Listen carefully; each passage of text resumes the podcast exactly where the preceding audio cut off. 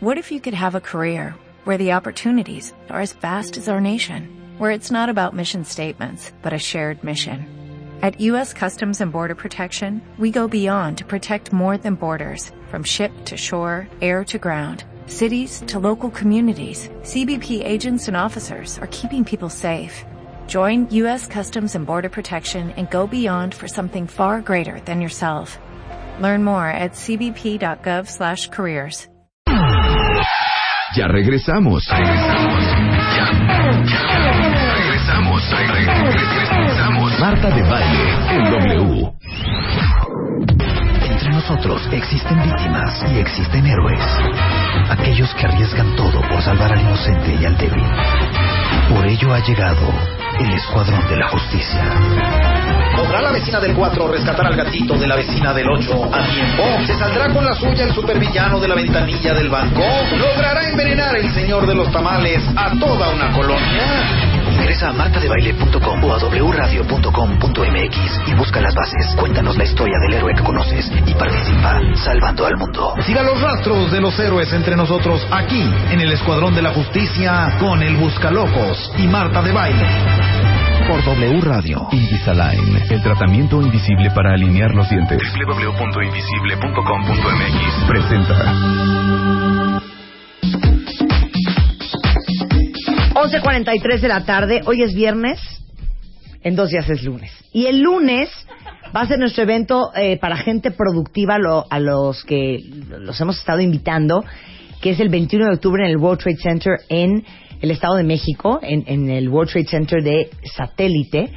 Y saben que vamos a estar Helios Herrera y yo dando dos conferencias magistrales para todos ustedes que son dueños de pequeñas y medianas empresas que se dedican a ventas, a marketing, que quieren poner su negocio o que simplemente quieren ser gente más productiva. Este, tenemos un 2 por 1 a cuentavientes que compren su boleto por Ticketmaster el día de hoy o que puedan mandar info arroba genteproductiva.com.mx un mail con el comprobante de pago para darles el otro gratis el día del evento. Lleguen antes porque el evento empieza a las 6 en punto de la tarde en el World Trade Center en Ciudad Satélite.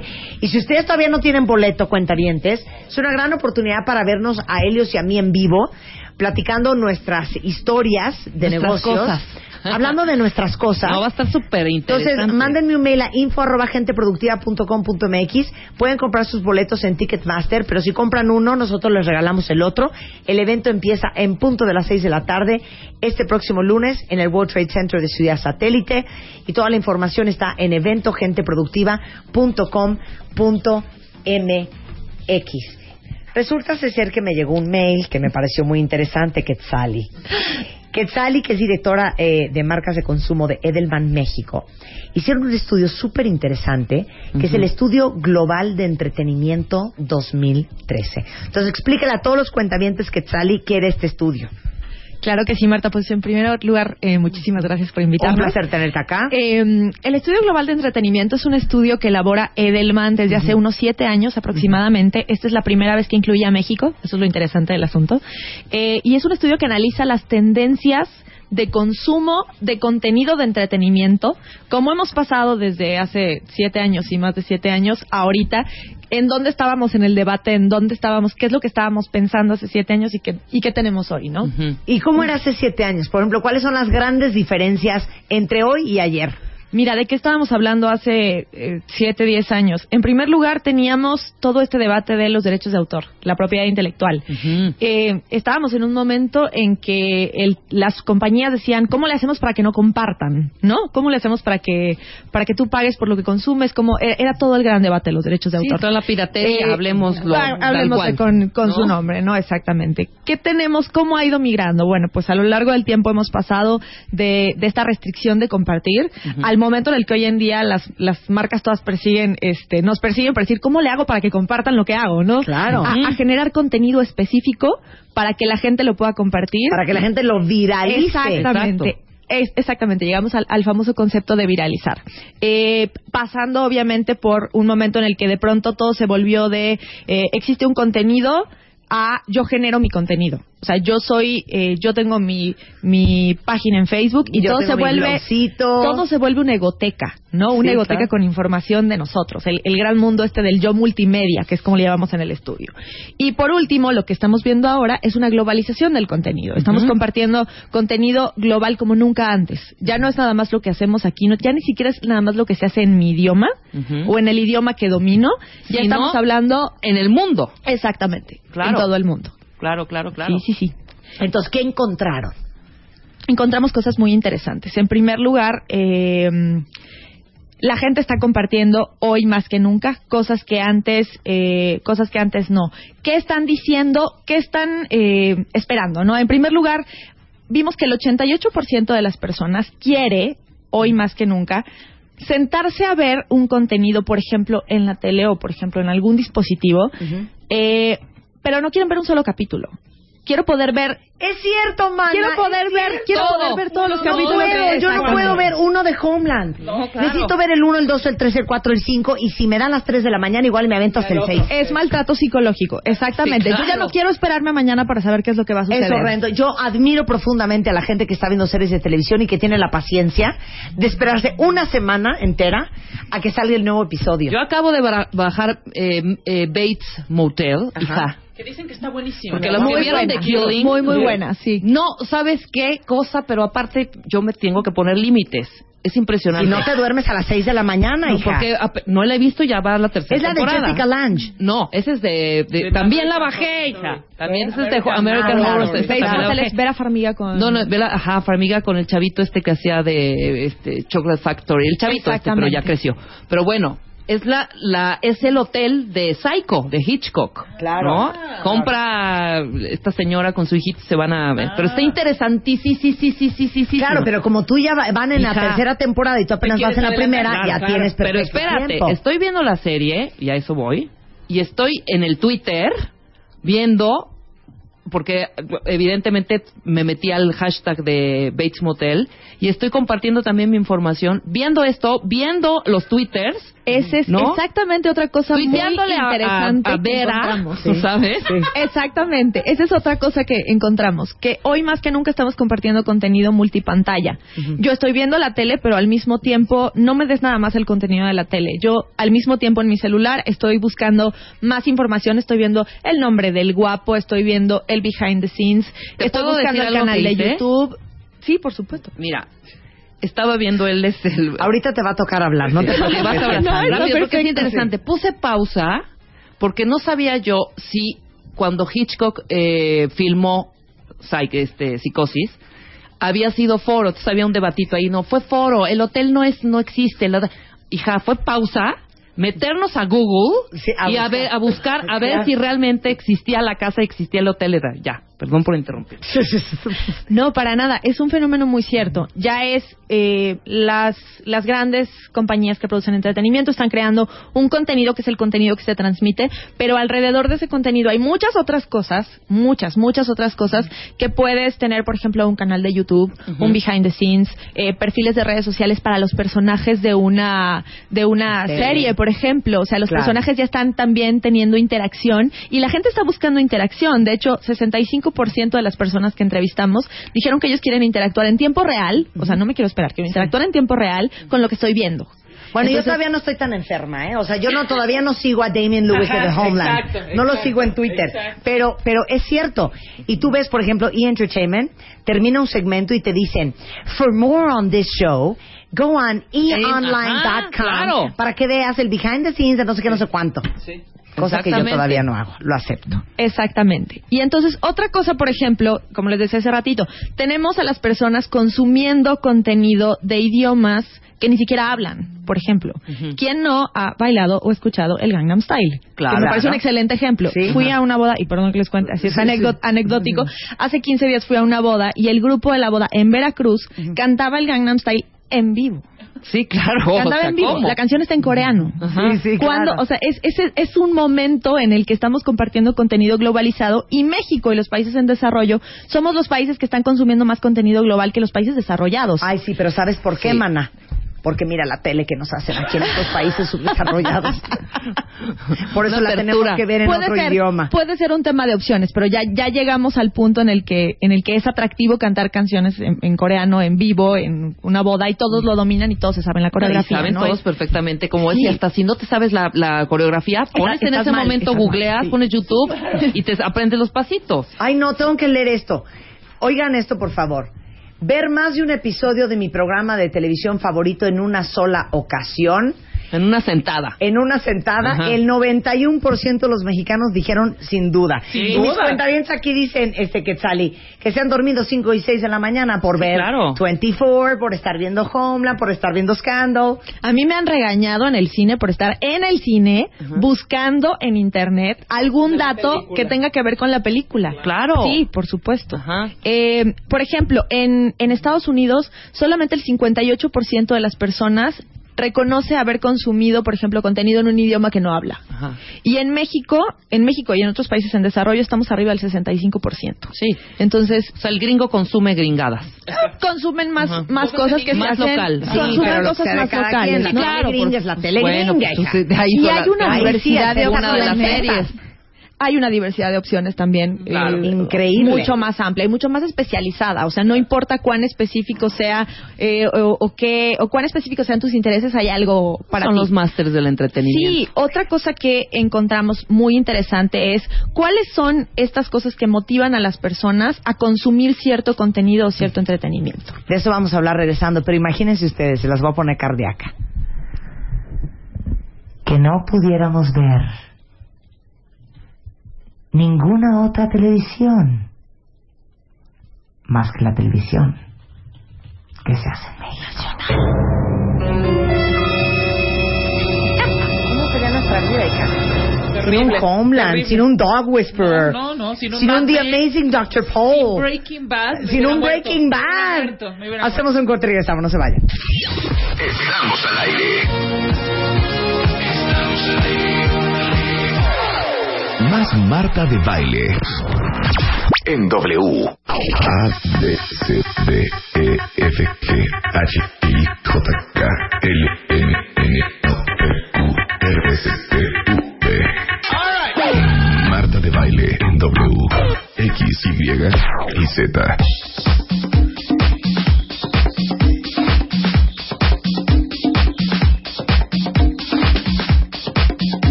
Doce cinco de la tarde en W Radio y estamos hablando de un estudio súper interesante que hizo la agencia de Relaciones Públicas Edelman, que es el Estudio Global de Entretenimiento 2013, que hacen por séptimo año consecutivo, por séptimo año consecutivo, por séptimo año consecutivo. Y está con nosotros Quetzali Ríos, directora de marcas de consumo de Edelman, explicándoles cómo ha cambiado la forma en que nos relacionamos con el mundo del entretenimiento. Exactamente. Continuemos, querida. Muchas gracias. ¿En qué nos quedamos? En algo importante, porque hiciste tin, tin, tin. Ah, ¿qué haríamos? Ah, imagínense. ¿Qué ¿Qué haríamos si, no, si, no- si solo tuviéramos que ver eh, un programa un episodio a la vez de nuestro programa? No, favorito? es una no, tortura. que solamente tortura. viéramos televisión mexicana. Ah, televisión O sea, mexicana. no tienes acceso a ningún El otro lado. 75% de los países en desarrollo vemos televisión en otro idioma. Ujú. Ujú. O que Exactamente. viene de otro país. El 71% de las personas que entrevistamos para este estudio nos dijo que se sienten más conectadas al mundo hoy en día gracias a las redes sociales y gracias a que tienen acceso a contenido de otros países. Claro. Eh, que, que es definitivamente un- una realidad. El 96%, como decíamos hace rato, que somos multitask, somos multitask a la hora de consumir entretenimiento. Por aquí estamos viendo una cosa en la tele, por el otro lado estamos consumiendo otra cosa en el smartphone eh, y a lo mejor hasta en la tablet tenemos un contenido adicional. El 96% de las personas nos dijeron que alguna vez han hecho esto de, de ser de, de multitaskear Y exactamente. sobre todo cuando estamos viendo los Óscares, los Emmys, un partido de fútbol. Claro. Estamos viendo tele y tuiteando. Ay, claro. Y recortando gente en los Óscares Mira. y recortando gente en todo lado. Estás una- consumiendo y generando contenido. Claro. ¿no? Dice, dice una cuenta yo prefiero vivir sin pan y sin pizza que aventarme solamente Laura Bozo y, Sabadazo. Imagínate. El resto de mi vida. Y yo, yo creo que yo haría lo mismo. De estos 96, per- de estos, bueno, 96% de personas que nos dijeron que alguna vez lo había hecho, lo interesante es que el 51% dijeron que siempre lo hacen. O sea, ya cada vez hay más gente que no concibe consumir una sola cosa o una pantalla solamente a la vez, ¿no? Lo cual es como... Y tenemos, también detectamos, algunas personas que son eh, como influenciadores del consumo de contenido. No tienen que ser líderes de opinión, no tienen que ser celebridades, son personas comunes y corrientes entre los cuales seguramente entre tus cuentavientes debe haber muchos de estos. Y bueno, ahí les van las características para ver si ustedes son influenciadores de contenido. En primer lugar, tienden a ser hombres, no me pregunten por qué, pero tienden a ser hombres. Eh, tienden a ser de generación milenial, nacidos entre el 80 y el 95. Es una generación que creció con el desarrollo de contenido, se ha habituado muy bien y lo recomienda. Es decir, somos muy activos en la recomendación de contenido. Eh, tienen estudios universitarios, la mayoría, usan constantemente redes sociales y eh, usan el contenido como moneda de cambio social. Le llamamos como social currency. El entretenimiento, el contenido, las la cosas que pasan, traigo lo último. Claro, ¿No? traigo lo último. Yo Traigo te digo lo cuál último. serie. Ahora sí que vemos tele para convivir. Exactamente. Lo- utilizamos todo este contenido y todo el entretenimiento que consumimos para convivir, exactamente, para generar nosotros nuestro propio contenido, nuestra propia recomendación y ser más populares, vamos a llamarle de alguna manera, Claro. ¿no? Eh, de hecho, las personas son mucho más proclives a compartir contenido sobre entretenimiento que sobre noticias. Sí. Interesan- Sí, sí. Interesante y cierto. A menos que sean noticias negativas, porque las noticias negativas siempre viajan un poquito más rápido. Pero hablando en términos de noticias normales, Ajá. digamos, noticias de interés general, el 76% nos dijo que son más proclives a compartir información de entretenimiento contra un 64% que dice yo sí comparto noticias o a veces no. ¿No? No, no me imagino a nadie diciendo, oye, hija, ¿no has visto a Bill O'Reilly en Fox? Velo, de veras. No, no de veras, Hannity una cosa. Yo Claro. creo que, por ejemplo, los que se dedican a eso, por ejemplo, un Leonardo y una Adela, seguro se han llegado así de, ¿no has visto a Bill O'Reilly? Yo sí. Sí, claro. puede ser Claro. o igual no pero igual no, pero pero- es mucho más más eh, característico enviar una liga quizá de un video o un detrás de cámaras de cómo se hizo X serie a la entrega del Premio Nobel de la Paz, ¿no? A veces ni siquiera, a veces ni siquiera es contenido, eh, digamos, grandes producciones de entretenimiento. A veces solamente es algo que te pareció chistoso que encontraste, Claro. perdón, en YouTube, que encontraste en YouTube que alguien más creó y que y que vale la pena compartirlo, ¿no? Exacto. Hay tres cosas que son las que compartimos más. Una es información sobre mí. Sobre, sobre ti, sobre mí. Una es información sobre entretenimiento y otra es información sobre mis amigos. Ok, ajá. Y en tercero, cuarto y, y en cuarto, quinto y sexto lugar, perdón, está información sobre mi familia, información sobre noticias, ya sean nacionales o locales. Ese es como, digamos que el, el, el último plano de lo que queremos compartir. Oye, estoy eh, impresionada con la reacción tan adversa cuando les pregunté que se imaginaran Un mundo, un, México. mundo, un México en donde no pudiéramos ver ninguna televisión más que la que se hace en México. Bueno, todo el mundo dice que Esa era bueno, la realidad se- se hace, al- muchos años. O sea, un México, era la realidad. claro, pura TV abierta. Y era cinco, dos Bueno, chiquilladas. Cuatro. ¿y ¿Qué veíamos? y trece. Odisea Burbujas y, Y. Chabelo y Y once. el Cascarrabias traducido al español. Bueno, y el domingo. 5 nos acercaba un poco a estas series, nos acercaba a Flipper, a, a Skippy, a estas series que eran... De la pradera. a Dactari. Exactamente, a Hawaii 5-0, a Los Ángeles de Charlie, a and Hutch, ¿no? Teníamos esa oportunidad, ¿no? Que compraban este tipo de contenidos. Ahora pues, sí los compran, pero mm, te los van dando... O cuando las películas llegaban a México, casi casi nueve meses después de que se había estrenado en Estados Unidos. claro. Terrible, terrible. No, terrible. Sí, al final de cuentas, incluso hoy estamos viendo que hay, eh, ya formamos parte de estas grandes premiers mundiales. O sea, ya estamos consumiendo el contenido y nos está llegando al mismo tiempo que en otros países, lo cual también es maravilloso porque Claro. nos da como mexicanos este tipo de cambio, es- o sea, este- esta moneda de cambio social para poder interactuar mucho más con, con otros países, con, a, a nivel global. ¿no? ¿Cuándo fue, perdón, voy a hacer una brechita así, ¿cuándo, ¿saben ustedes cuándo abrieron su primer mail? ¿En qué año? Sí. ¿En qué año lo abriste tú? En el 2000. En el 2000, ¿tú? 99. 99. ¿Tú? 98, pues. Yo en el 97. Yo me acuerdo que en el 90 y- Cálmate, está Yo en el avanzada. 97 perfecto me acuerdo. Y te voy a decir por qué y quién me dio y te va a dar a ti una alegría enorme. Tengo una amiga que estudió conmigo en la primaria y, se, y era de Nicaragua. Y se fue a vivir, no es Marta, otra. No, otra. Se fue a Nicaragua. Y entonces me con- nos pe- perdimos contacto y por algo me, me contacta y me llama a mi oficina porque alguien le había dado el dato. Y ella me dice, oye, te voy a mandar todo, estoy trabajando en tal lado y tal lado y tal lado, 97, ¿eh? Y me dice, te voy a mandar un mail. Y yo, ¿un qué? ¿Qué es eso? Y te estoy hablando de Nicaragua, ¿eh? Yo no tengo ni la menor idea qué es eso. Hay un mail, internet, porque el internet lo hacía, lo hacía, habían buscadores, apenas teníamos algunos buscadores que medio funcionaban. Empezaban los chats, teníamos este Chat, famoso, el ICQ. El ICQ, por supuesto. Altavista era el, ICQ. el ICQ. Cucu. Pero ve, Cucu. no estamos Ay, tan... O sea, de 97 para acá, o sea, no lo ves tan lejano. Mi primer mail, tú eres 2000, un mail en 2000, hija. En ¿Sabes? el 2000 tenía 18 años. Cuando, perdón, cuando mi sobrina de 5 años Ahorita- cree que un mail ya es lo más normal y un iPad es lo más chido y, y ya, ¿sabes? No conciben el mundo eh, sin, sin toda la tecnología. Claro. Y es justo la razón por la cual esta generación, eh, que nosotros le llamamos millennials, los 80-95, esta generación creció con el, con el no teníamos y ahora sí tenemos. Entonces, entienden el valor. O sea, eh, esta generación entiende muy bien el valor de la tecnología y, y se convierten en embajadores y en, como llamemos en mercadotecnia, los early adopters. Ajá. O estos, eh, es, muy complicado traducir el, el concepto, pero son estas personas Adoptantes que adoptantes tempranos. tempranos, exactamente. Pero que les interesa y están fervientemente clavados con estar conectados con el mundo. Por supuesto. O sea, eso es su máximo. ¿no? Esta conexión con el mundo, con el Las exterior. nuevas generaciones lo hacen de manera natural. Por eso, eh, digamos que comparten de manera natural. El mundo es así porque cuando nacieron así ya era, ¿no? Pero del, del cuando no existía a la ahorita, eh, digamos que esta generación es la que encuentra el valor agregado muy especial.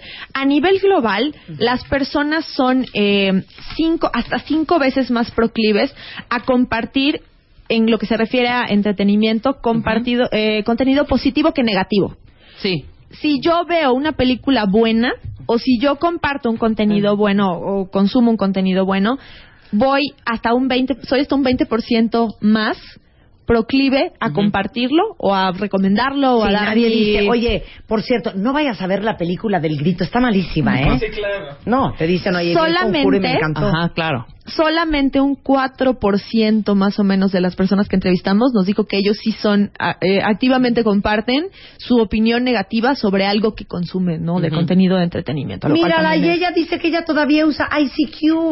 Ay, todavía existe. Ya existe. ¿Ya existe ICQ todavía? No, no existe No, yo digo que no existe. La el- Yeya sin mentir. No, y después Sin del. ICQ vino el, ¿se acuerdan del High Five? High Five. High Five, por supuesto. No, yo el- nunca la, tuve la High pre, Pre, red social. Facebook. El pre-Facebook. De hecho, a mí me costó muchísimo como mi BlackBerry y el iPhone. Me costó O sea, mucho ¿qué fue migrar al Facebook, ¿Qué ¿eh? fue de Altavista? Altavista y sigue. Ahí sigue. Todavía. ¿Y Lycos? También IOL. sigue Lycos, también sigue Altavista. Altavista fue mi primer buscador. Yo era Altavista todo. Star Media, ¿se acuerdan que Star un Media. Star Media, por supuesto. 90? En fin, continuamos. Continuamos, pues, ¿qué más? Eh, encontramos también cuáles son las fuentes de recomendación para decidir consumir algo de entretenimiento, de contenido, etcétera, ¿no? En quién confío, a quién le creo. Y eh, por encima de los anuncios y la publicidad y todos los esfuerzos de marketing que hacen las empresas para, para promocionar un contenido, se alza la recomendación de gente real. La recomendación de amistades, la recomendación de familiares. Y esto tiene mucho que ver con otro estudio que hacemos en Edelman. En Edelman nos encanta hacer estudios, hacemos estudios sobre millones de cosas. Trabajamos con muchas empresas diferentes, entonces tenemos que estar viendo tendencias de industria, tenemos que estar analizando qué es lo que está sucediendo. Y tenemos otro estudio que se llama el Edelman Trust Barometer, es el barómetro de confianza, que básicamente estudia en quién y en qué confiamos. Ok. ¿En quién y en qué confiamos? Exactamente, básicamente. Y este estudio simplemente lo que nos muestra es que la persona como yo, la gente como yo, es uno de los voceros, por llamarle de alguna manera, que tienen mayor credibilidad. En el mundo por encima de, y nada más por darles, por encima de el gobierno, por encima de el CEO de una empresa, por encima de un representante de una ONG, por encima de un analista, yo le creo mucho más a alguien como yo. Alguien que comparte Sí, mi estilo de vida, alguien que tiene mis... mis O eh, sea, Soliker pone cualquier liga y yo inmediatamente voy. me meto Sí, y veo que está también. po- este, Claro. eh, compartiendo. Bueno, podemos compartir. Sí. Ponme una música. Vamos a compartir. ¿Cuáles son las cosas que creemos que vale la pena ver? Yo Va. les doy mi lista. Tienen que ver The Killing, tienen que ver Homeland, tienen que ver... No, como triste, hija. Es una música, sí. A ver, ¿qué iba? The Killing, Homeland. Breaking Bad, no pueden no verla. No, Breaking Bad ya es un fenómeno impresionante. Y tienen que ver Scandal y tienen que ver Revenge. Esas serían mis cinco recomendaciones de series de televisión. Pues ya dijiste la Ah, mayoría. ya sé. ¿Saben qué tienen que Vean ver que está impresionante? Bates Motel. No, ¿saben qué tiene que ver que está impresionante? Hay un, una, un reality, así como Project Runway y America's Next Top Model, que se llama Face Off. Ajá. Está buenísimo. ¿Qué tal está? Buenísimo. ¿No está increíble? Buenísimo. Es un concurso de chavos que se dedican a Efectos especiales. efectos especiales. Entonces, haz de cuenta, ponen retos. eh, les ponen retos de, ok, tienen que hacer un Zombie. eh, zombie eh, que vive en el año 2040. Órale. Entonces empiezas a ver cómo hacen el molde, cómo los maquillan. O sea, es impresionante, está buenísimo, se llama Está Face Off. Y ese lo encuentran en Apple TV. Esas son mis recomendaciones. Muy bien. Rebeca recomienda. Yo, Mate, Bates Motel, la Ok, de Bates Motel. American Horror Story, hay que verla también, Ajá. evidentemente. Breaking Bad, que está wow. The Killing yo no la he visto, pero es la- que hija, la tienes que... Hazme caso. ¿Ves la- que ella no me hace caso y ella es ya como la, yo? voy a, ya la voy a que sale. bajar. Ya la voy a bajar. ¿Qué más? Ah, vean estas dos películas que les recomendamos acá. La de Flunkten, que es extraordinaria. Flunkten. Y la otra se llamaba... Eh, The Silence. The Silence. Esas dos películas también la tienen que... Y échense el conjuro, que lo vimos en Y la, la échense semana El pasada en mi Conjuro, casa. en serio. Sí, el conjuro Ajá. está muy bueno. Ahí están nuestras recomendaciones, ¿eh? Ok, continuemos, Quetzali. ¿Qué otro dato interesante encontramos? Bueno, pues otra cosa, el 26% de las personas sí le hace caso a los reviews y a las críticas y a las opiniones de profesionales, también, por sí. supuesto. Al final es, es válido y por algo, Sí. eh, por algo tenemos críticos profesionales, pero al final siempre termina ganando es la recomendación del boca a boca y por eso es que hoy más que nunca es tan importante que lo que creas de contenido se viralice, se comparta, Etcétera, etcétera. etcétera, etcétera. Michangi nos hace una pregunta. Dice, ahora, ya que dieron sus recomendaciones de, de tele de otras partes del mundo, si nos pueden hacer favor de recomendar que vale la pena ver en México.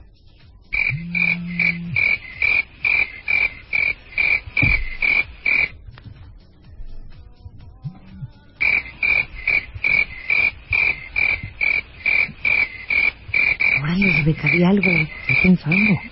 Yo también estoy pensando. Piensa que sale. Bueno, piensa. A ver, se las volteo. ¿Qué creen ustedes que vale la pena ver en televisión de México? Exactamente. Que no sea el fútbol. Claro. ¿Ok? Esa es una pregunta para ustedes. bueno, y por último, ¿qué más nos falta? ¿Qué más nos falta, Marta? Bueno, pues otro dato interesante. eh, ¿Sabían ustedes? Y bueno, esto, es- esto, es, esto no es eh, novedad. El 62% de las personas necesita escuchar algo o recibir algo de diferentes fuentes entre 3 y 5 veces para concederle validez. O sea, O sea. por ejemplo, O sea, no es que no es que tú como marca o como eh, o como empresa me, me repitas cinco veces lo mismo, sino que me llegue de diferentes canales, por lo menos de tres a cinco veces, para que entonces yo diga, ah, ok, Ah, ok, vamos a ver. vamos, voy a darle una oportunidad o voy a re- voy a registrarlo, Claro, ¿no? claro, claro, lo que sucede hoy es que tenemos demasiadas cosas en el radar. Otra cosa muy interesante que encontramos es que la gente empieza a confundir a las marcas que crean contenido con las marcas en las que ven el contenido. De pronto O sea- teníamos, de pronto tenemos, digamos que le preguntamos a las personas cuáles son las marcas de entretenimiento más importantes, ¿no? Y entre estas marcas de entretenimiento pues salieron los grandes creadores de contenido que ya todos conocemos, pero también salió la marca de mi smartphone y la marca de mi tablet. Porque ya estoy confundiendo, digamos que ya, ya empezó a mezclarse, o sea, mi, mi aparato es fuente de entretenimiento, sí, ¿no? es un medio. Exactamente, se vuelve un medio y se vuelve una fuente de contenido también. un network. Entonces, particularmente, esto es, esto es un fenómeno a nivel global, ¿no? Que tenemos, por ejemplo, a Google. Google tenemos como una de las grandes marcas de entretenimiento. Claro. Dices, Es Google no genera. Sí, no, no genera entretenimiento. contenido. Pero al YouTube final de sí. cuentas, YouTube sí, y Ajá. YouTube aparece en el ranking. Pero YouTube lo es chistoso que online. YouTube aparece mucho más abajo, Ah, te cae. incluso abajo de Facebook. Ok. O sea, la gente piensa que Facebook, Facebook también es un- entretenimiento, un- generador de entretenimiento. Exactamente. O sea, estamos confundiendo, estamos pensando que, la- que, el- que mi aparato es el que me da, este, las redes sociales generan entretenimiento, Google genera entretenimiento, y bueno, por el otro lado tienes también a todos los grandes creadores de contenido. Mira qué interesante. Global Entertainment Brands, número uno sale Sony, Ajá. luego sale Google, luego sale eh, Tata, bueno, Sky, Luego sale Samsung, luego sale Disney, Facebook, YouTube, Warner Brothers, MTV y este ¿qué será? Globe, Glo- no veo nada, No. hijo. Pero Sony y luego generador... México Entertainment Brand sale Televisa Y TV Azteca. Luego qué chistoso sale Netflix. Cinépolis, Sky, Fox, Sony, YouTube, Warner Brothers y Telmex. Skype, Skype. No, Ah, Sky, Sky. Ah, ya, ya, ya Sky, entendí. Sky, Sky, Sky, Sky. Ajá. Bueno, lee un poco las recomendaciones. No, pues que sí está dan. cañón. Oye, es que está muy chistoso, pero cuando les pregunté que qué recomendarían ustedes ver aquí en México, nadie sale de Canal 11, ¿eh? Sí, claro. Todo el mundo dijo la dichosa palabra, el 22, Canal 11, Farándula 40 con Horacio y, bueno, una loca que dijo La Rosa de Guadalupe. Pero en broma, Válgame fue en broma, Dios. Fue en broma, fue en broma. Pues mira, al final de cuentas tenemos como mucho contenido disponible. Afortunadamente se están haciendo mejores cosas en México. Y si no se hacen mejores cosas en México, por lo menos seguimos teniendo, no estamos en este escenario que planteabas en un principio en el que no hay de otra, ¿no? Claro. O sea, sí hay de otra, afortunadamente, y cada día hay más de otras opciones. Eh, ¿Qué es lo que me motiva a mí a decidir si si escojo una opción o consumo otra opción de entretenimiento, digamos. En primer lugar, eh, y esto es muy chistoso, ¿en cuántos dispositivos lo puedo consumir? Claro. Yo voy a preferir algo que pueda consumir en varios dispositivos por la inmediatez porque me lo puedo llevar. Sí, pero está enferma la gente que ve una serie en, en su iPhone. Oye, yo me acabo de, yo me acabo de ver, Más yo me acabo de aventar una película en mi, en mi No, BlackBerry. no. Todo más men No. en mi iPhone. Yo no tengo ese nivel de Si te enfermedad. me- avientas me- dos horas me en el de miedo. agradeces tener tu serie favorita al lado. Es, Claro. es optimización del O sea, tiempo. para que me entiendan, yo en mi celular no traigo ni música. Sí, ¿no? Yo traigo mails y contactos y. Messenger y WhatsApp. Y es un Es un Blackberry, a mucha honra. Yo me bajé una película de miedo que nos recomendaron aquí. Que, ¿Te acuerdas el de la pelotita? Que yo decía, esta película de la pelotita que bajaba las escaleras. Ah, pues una cuenta me dio la liga, me metí, me la aventé en mi smartphone, ¿eh? ¿Cómo no? ¿Qué otra cosa me hace decidir si consumo una u otra opción? La popularidad, qué tanto estoy escuchando, qué tanto es popular, etcétera. Y algo que también estamos viendo y lo decíamos en un principio, es qué tan soy de los primeros en tenerlo, ¿no? O sea, qué tanto me está llegando de rebote o qué tanto, qué tanto estoy siendo de los primeros en consumirlo. Entonces, en, en resumen, hay cuatro cosas que nosotros vemos muy importantes. La primera es eh, que el entretenimiento es una moneda de cambio social muy importante. La segunda es que la, la definición de las marcas de entretenimiento está cambiando y está cambiando muchísimo. Ya no es, ya no es como lo, ten- lo teníamos mapeado antes. Eh, la manera en la que consumimos entretenimiento está cambiando muchísimo. Ya somos multitask y hacia allá debe ir las marcas que crean entretenimiento. Y por último, el entretenimiento visual y las conexiones, las redes sociales, nos dan esta sensación de pertenencia global que hacen que ahora estemos consumiendo cosas de muchos otros lugares. ¿no? Claro. Un aplauso para Quetzali. Eh, si ustedes quieren saber más de este estudio, es arroba edelmanpr, edelmanmx o el hashtag edelent de. Entertainment. Muchas gracias, Quetzali. Un Gracias a ti, Marta, por aquí. la invitación. Oigan, ya trabajamos mucho toda la semana, ya hasta fuimos a Ya vámonos, yo ya digo. vámonos, ya, Ya se acabó. vámonos. Adiós. Un corte y puras alegrías. Adiós. Marca, marca, marca, marca, marca, marca, marca. 5166-8900 y 01800-718-1414. Marta de Baile en W.